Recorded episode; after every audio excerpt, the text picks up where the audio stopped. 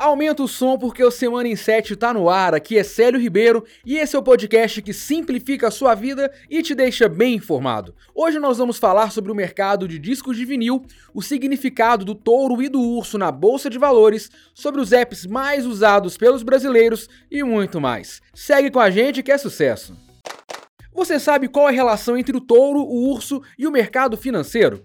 Apesar da bolsa de valores possuir índices de preços de animais, esses dois aí não costumam ser negociados por lá, mas mesmo assim são muito importantes para os investidores.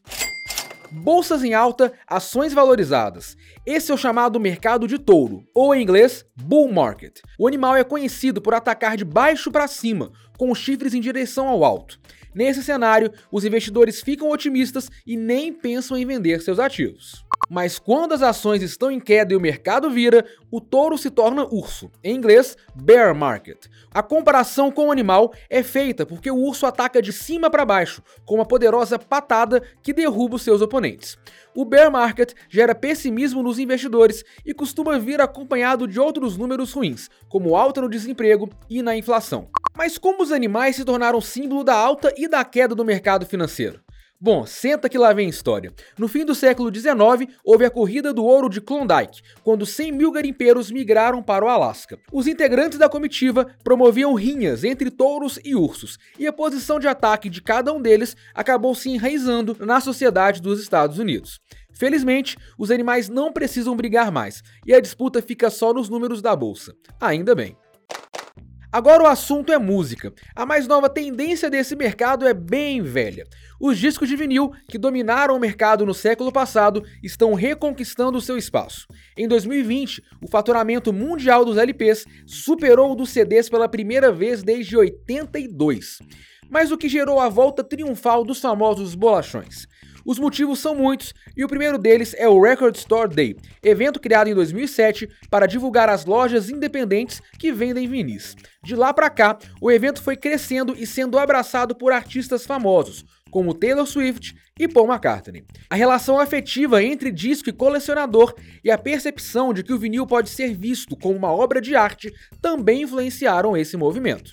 E onde tem faturamento, crescimento e tendência de mercado, tem investimento o Inset foi atrás de pessoas que fazem negócios com os discos e descobriu que tem gente fazendo grana boa com o vinil. Um dos entrevistados, um engenheiro português que mora em Londres, é apaixonado pelos LPs, mas confessa que faz algumas negociações de vez em quando. Ele ainda afirma que o formato supera e muito os concorrentes em qualidade e valorização. Já o nosso segundo entrevistado é o dono de três lojas de LPs em Belo Horizonte e encara o negócio apenas como um negócio, sem se apegar a nenhum disco que chega à sua mão. Já deu para perceber que as matérias especiais dessa semana giram em torno dos discos de vinil. O Inset fez a lição de casa e trouxe conteúdos completinhos. Tem histórias de colecionadores, uma explicação sobre a redescoberta dos vinis, exemplos de quem investe nos LPs e até um quiz com curiosidades sobre o tema. Ah, quase esqueci, ainda tem um ranking dos 10 melhores álbuns da história do Brasil.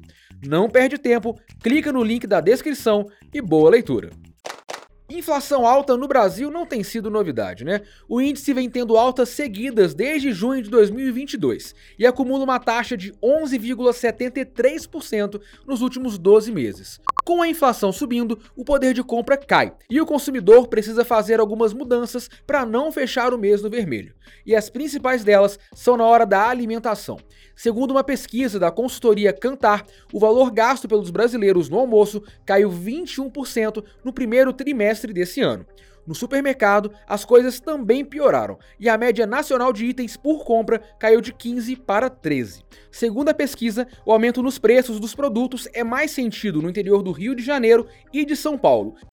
Mas calma que também tem notícia boa. Mais de 2 milhões de empresas foram abertas no Brasil só nos seis primeiros meses do ano. Ou seja, os empreendedores têm mostrado que estão com fôlego mesmo após a pandemia. Segundo o Ministério da Economia, o Brasil soma quase 20 milhões de empreendimentos ativos, sendo metade deles em São Paulo, Rio de Janeiro e Minas Gerais. Do outro lado, Roraima, Amapá e Acre são os estados com menor número de empresas. São menos de 40 mil empreendimentos em cada um deles.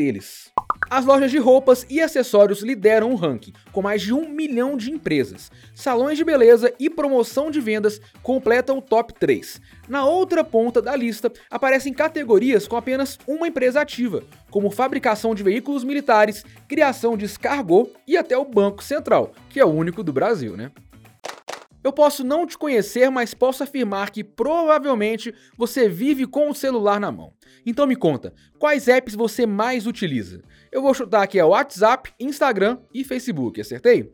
Pois é, um estudo da Opinion Box revelou que esses são os aplicativos mais usados pelos brasileiros. Apesar da liderança do Zap Zap, o seu concorrente Telegram tem crescido nos últimos meses e já ultrapassou o Uber e o YouTube. A pesquisa também revelou que 66% dos brasileiros com smartphone assinam pelo menos um streaming de vídeo. Netflix, Prime Video e Disney Plus lideram a preferência. Já entre os apps de música, o Spotify reina com a preferência de 59% dos usuários. Para fechar, uma despedida. A série especial do Inset sobre os gatilhos mentais de consumo chegou ao fim nessa semana. Foram mais de 15 estratégias de marketing e de influência desvendadas e explicadas nos mínimos detalhes. Para encerrar a série com chave de ouro, preparamos um quiz para você descobrir qual é o seu perfil de gastador. Corre lá e compartilhe o resultado com seus amigos, hein? E é hora de dar tchau. Todos os conteúdos citados aqui no Semana em 7 estão disponíveis no nosso site e no link da descrição. Eu volto na próxima sexta, no fim da tarde, trazendo mais um resumão de notícias. E você já sabe, para mais conteúdos que simplificam a sua vida, acesse in7.com.br. Bom final de semana e até mais. Valeu!